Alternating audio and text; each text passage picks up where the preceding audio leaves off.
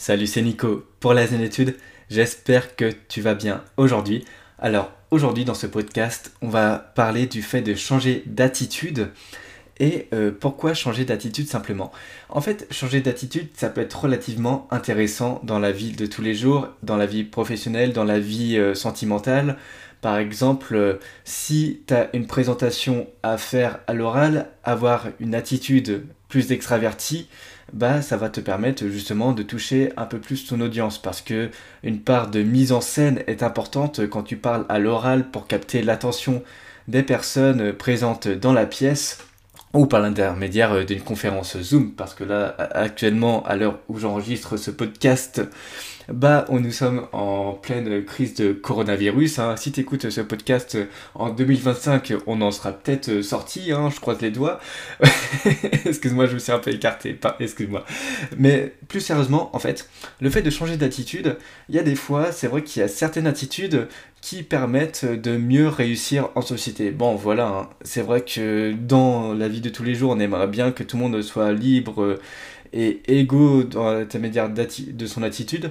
Mais moi, je vais te prendre mon cas concret. Avant, j'étais assez timide sur certaines choses, hein, notamment sur le fait de passer à l'oral. Bah, je suis de nature assez extraverti euh, comme personne, mais le fait de parler à l'oral, le fait de parler dans un micro, ça me faisait relativement peur. Et je voyais un peu mes compétences en termes d'animateur euh, bah, d'autres personnes passaient devant moi parce que j'avais cette nature timide. Et petit à petit, justement, j'ai appris de au fur et à mesure de mon expérience, au fur et à mesure euh, de mes compétences dans le domaine du développement personnel et dans le domaine de l'animation, je suis passé d'une personne assez timide pour parler à l'oral à une personne assez extravertie au point d'en faire des podcasts et au point d'en faire des vidéos YouTube et au point de mettre mon image en avant dans ma vie professionnelle. Alors, changer d'attitude, ça peut être par exemple de timide à extraverti, hein, mais également de colérique à calme. En fait, changer d'attitude pour moi, c'est vraiment se dire que tu as un objectif dans la vie, mais ton attitude actuelle, ton comportement actuel ne rentre pas en corrélation avec ton objectif. Par exemple, le fait... Euh, on va reprendre le cas de la timidité à extraverti pour parler à l'oral. Si tu dois faire une présentation orale, comme je te disais tout à l'heure, ton attitude extravertie sera plus apte à une attitude timide, les bras croisés, sous un état de stress. Voilà, c'est pour ça que c'est vraiment important de changer d'attitude, surtout euh, dans la société aujourd'hui où c'est une société assez évolutionniste, hein, où tout va vite, le monde va vite, les innovations vont vite, et il faut vraiment être adaptable, et je pense sincèrement que le fait de changer d'attitude, le fait d'avoir une certaine posture suivant telle situation, va te permettre justement de glow up, de grandir, d'évoluer et d'atteindre tes objectifs beaucoup plus facilement. Alors, changer d'habitude, comme ça, ça peut sembler relativement compliqué. Pourquoi ça peut sembler compliqué de changer d'habitude? D'une part parce qu'il y a des anciennes habitudes qui rentrent en compte. Imaginons, tu as envie d'être une personne extravertie, tu as envie de passer de timide à extraverti, bah ça veut dire dans ta tête du jour au lendemain, tu dois passer de timide à extraverti, tu dois passer à ne pas être à l'aise en public à être extrêmement à l'aise en public et il peut y avoir un gap assez important parce que ce n'est pas les mêmes actions et c'est un vrai changement d'identité c'est un vrai changement d'identité, le fait de changer d'habitude. Et ça, on n'en a pas forcément conscience, euh, changer d'habitude, changer d'attitude, excuse-moi. Mais on n'en a pas vraiment conscience au début. Mais le fait de changer d'attitude, bah, ça veut dire se créer un nouveau nous.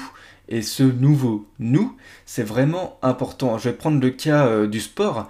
Le cas du sport, ça veut dire du jour au lendemain, tu dois bien manger, tu dois faire du sport 4 fois par semaine. Mais ça veut aussi dire des changements cognitifs. Ça veut dire ne pas réfléchir de la même façon. Ça veut dire si tu vois une bouteille de Coca-Cola, bah ce n'est pas, prendre une bouteille de Coca-Cola. Parce que maintenant, dans ton identité, tu as une image du sportif ou de la sportive que tu es. Et d'ailleurs, félicitations le fait d'être venu sportive. Mais plus sérieusement, c'est vraiment un changement d'identité. Changer d'attitude, c'est vraiment changer d'identité. Et par ce changement d'identité, ça veut dire acquérir de nouvelles habitudes, de nouvelles habitudes à mettre en place, que ce soit de nouvelles habitudes en termes de compétences sociales, de nouvelles habitudes en termes de compétences cognitives, en termes de compétences spirituelles, enfin bref, un, panoplie. C'est le psychologue Albert Bandura qui disait que justement pour changer d'attitude, pour avoir une attitude en adéquation avec son objectif, pour avoir un sentiment d'efficacité, il y a quatre segments en termes de changement c'est un changement comportemental, un changement cognitif, un changement émotionnel et un changement social. Et changer d'attitude, ça regroupe ça point par point. On va, je vais prendre le cas par exemple, on va prendre toujours le cas du sport. Le changement d'habitude, euh, le changement d'attitude, décidément, je, je, le place à chaque fois celui-là, mais le changement d'attitude, si tu veux passer d'une personne sédentaire à une personne active et sportive, bah, tu auras d'abord un changement social tu vas pas avoir la même fréquentation. Tu vas peut-être moins fréquenter tes potes de soirée et tu vas plus fréquenter des personnes qui sont justement sportifs. Un changement cognitif. Tu vas pas faire fonctionner les mêmes muscles dans ton cerveau, tu vas pas avoir la même perception mentale, un changement comportemental. Tu ne vas pas avoir la même attitude quand tu vas réaliser le sport, tu vas peut-être avoir plus une attitude à vouloir te surpasser au lieu d'avoir une attitude de flemme et une attitude émotionnelle. Là, tu vas plus ressentir des émotions, des sensations de combativité plutôt que des émotions d'inspiration, je dirais, ou encore euh, d'intellectualisation, euh, de connaissance de soi, d'introspection. Et ça, il faut vraiment prendre ça en considération que le changement d'attitude, c'est vraiment un changement d'identité et par l'intermédiaire de ces quatre facteurs, que ça soit cognitif, comportemental, émotionnel et social, bah il y a du travail à faire. Mais je te rassure, ce travail se fait très très bien et se fait très rapidement. Alors du coup, comment tu peux changer d'attitude? D'une part, je pense que c'est important d'avoir une visualisation cognitive, sociale, émotionnelle et comportementale du futur toi-même. Je vais te prendre le cas encore du sport il faut que tu prennes une note. Faut que tu prennes une note. Faut que tu prennes une note sur ton portable. Oui, bien joué, Nico. T'as as parlé français pour une fois, décidément. J'ai l'impression qu'au fur et à mesure des podcasts avancent et j'arrive à parler français. Je trouve ça exceptionnel. Mais plus sérieusement, en fait, c'est vraiment te dire, d'un point de vue cognitif, qu'est-ce que ça veut dire le fait de changer d'habitude? Qu'est-ce que je dois mettre en place d'un point de vue cognitif? Comment je dois faire fonctionner mon cerveau?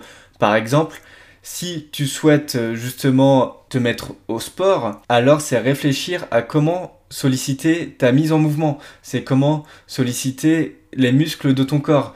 D'un point de vue social, c'est se dire quelle personne je dois fréquenter. D'un point de vue émotionnel, quelle émotion je dois ressentir. D'un point de vue comportemental, c'est quelle attitude sera le plus propice à ce changement d'attitude sur le long terme et c'est vraiment avoir une vraie réflexion. Du coup, je t'invite vraiment à noter par l'intermédiaire de ces quatre points comment tu peux mettre ça en place. Et ensuite, une fois que tu as visualisé les compétences que tu dois acquérir justement par l'intermédiaire de ces quatre phases, c'est d'utiliser la méthode Kaizen. Et ça, la méthode Kaizen, je t'invite à écouter le podcast que j'ai fait à ce sujet, mais c'est l'étape des petites actions. C'est que tu vas mettre en place une petite action, une petite action pour, au fur et à mesure du temps, arriver à ton objectif. Mais si tu as du mal à faire ce travail tout seul, tu peux m'envoyer un message sur Instagram, comme ça on se fait un petit coaching tous les deux et on fait ce travail ensemble pour que tu puisses atteindre ton objectif. Sinon, tu peux télécharger l'ebook Les 7 piliers pour développer ton potentiel par la gestion émotionnelle qui se trouve en description du podcast. Et là, c'est pareil, hein. c'est comment avoir une attitude positive pour arriver à tes objectifs par les 7 piliers pour développer ton potentiel. Justement, c'est assez concis, c'est assez clair, assez précis pour te permettre justement d'atteindre ton objectif le plus rapidement possible. Voilà, c'était Nico. En attendant, sois chill tout en te donnant à fond dans tes projets et je te dis à la prochaine.